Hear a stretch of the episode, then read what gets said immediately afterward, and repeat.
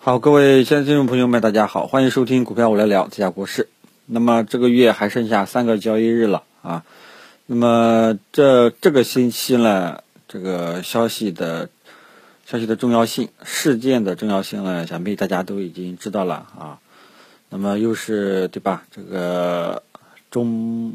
中国和对方的大洋彼岸的这个纠纷的问题啊，还有这个议息。这个美联储议息的这个事情，对吧？还有这个中央某某局的这个会议的事情啊，所以都搞到一块去了。所以这一周呢，基本上都是重要事件的一个窗口期啊。这个、这个、这个大家呢一定要嗯关注好。然后消息面上呢，昨天也给大家统计过了，基本上没有什么太特别重要的消息啊。呃，只不过说，然后这个扫了一下，这个最近开始很多人看好科技股，啊，我也不知道为什么，包括券商呀，都在开始推这个科技股了。因为这个上周科技股呢涨得不错，对吧？然后也带动各个大盘指数呢表现也还可以，呃，但是呢，怎么说呢？因为科技股。这个软件芯片呀、五 G 呀等等等等啊，这几块呢是科技股的主力军。那么科技股它上周出现了连续上涨，说实在话也不知道是什么原因啊。呃，因为呃，不光消息面上不知道是什么情况，技术面上呢怎么说呢？它也并不是走出了一个拐点信号啊。这个所以这个。还是我经常跟大家讲的，就是既然，对吧？它技术面也没有走出一个拐点信号，消息面也没有说什么推动性的东西，对吧？国家这个大基金二期募集这个事情呢，如果说是一个利好的话呢，我只能说这个利好呢已经是第二次了，上一次呢是第一次。啊，首次成立国家大基金的时候呢，炒的比较多一点，这已经是第二次了，啊，那么如果说是由于这个消息刺激的，那么大家要注意了，因为这个消息已经不是第一次了，也是第二次出现了，那么持续性肯定没有第一次好，大家要做好思想准备，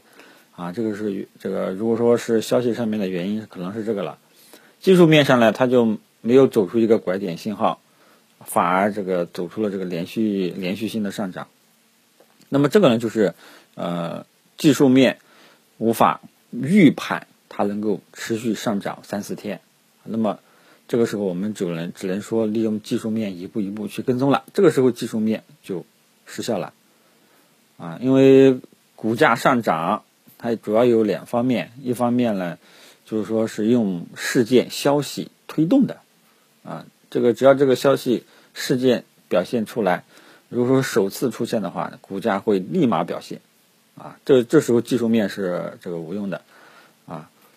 然后呢，就是另外一个事情，就是通过技术面，哎，对对吧？这个股价长时间红盘震荡，说明多空双方都没有这个明显的这种方向感，分歧比较大，那就交给市场本身去选择方向，市场本身选择方向。这个时候可以参考技术面的一些形态什么之类的，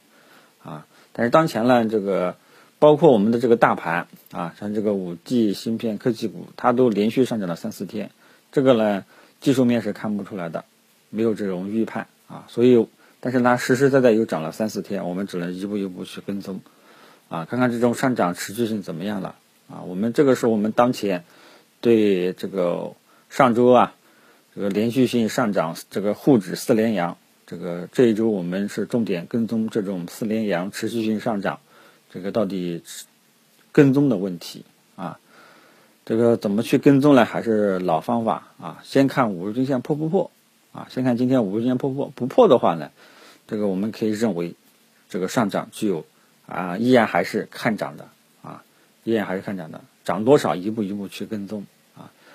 呃，还有一个就是，如果就是券商啊，券商已经是三角形整理形态的尾部了。那么，如果说券商啊，今天来了一个探底回升式的光头实体中阳线，那么这个时候就是技术面的一种拐点信号，对吧？券商呢，它已经震荡一个多月了，已经走出了一个三角形整理形态，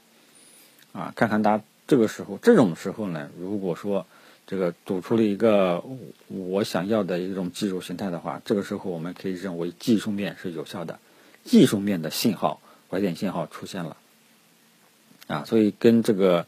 呃上周的科技股啊这个连续性上涨，